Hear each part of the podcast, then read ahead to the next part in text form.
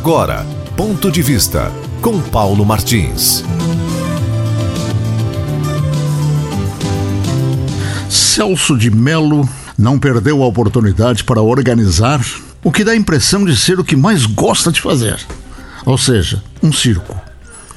Como se sabe, um grupo de deputados domiciliado na crosta sabugenta da política brasileira, desses aos quais o que menos importa é o Brasil, registrou um pedido de responsabilidade e até de cassação do ministro da Segurança Institucional, general Augusto Heleno, pelo fato do general ter advertido que o confisco do celular do presidente da República poderia se transformar em ato extremamente perigoso. E por tal, gerar situação de grave risco ao clima institucional que ora envolve a nação. Celso Melo mandou arquivar o pedido agora, pedido de processo. Mas antes aproveitou para deitar-se sobre o clima, espreguiçar-se e vociferar que é inacreditável que venha uma autoridade desse porte, venha dela uma advertência nesses termos.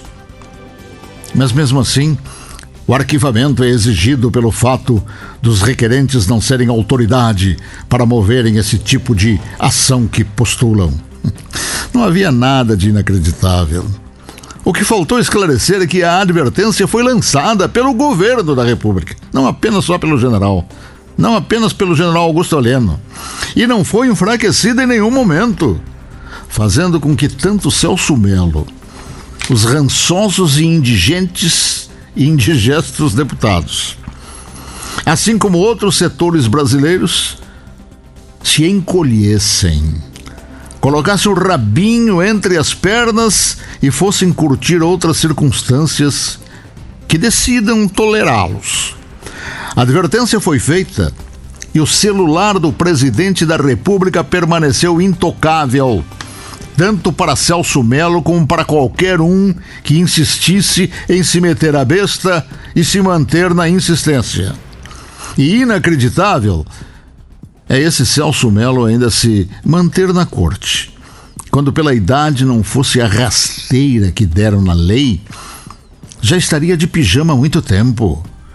E a propósito, vale lembrar que há no parlamento uma espera de aprovação de lei, a chamada Lei da Bengala que foi alterada para permitir aos Celsos Melos e outros ficarem mais cinco anos na mamata do STF, quando antes iam para casa ao completarem 70 anos. Espera-se que a lei seja votada e seja retomada em sua redação anterior para que se possa purgar aquele ambiente como se purga certas moras, como ressalta-se na própria nomenclatura jurídica. Ponto de vista com Paulo Martins.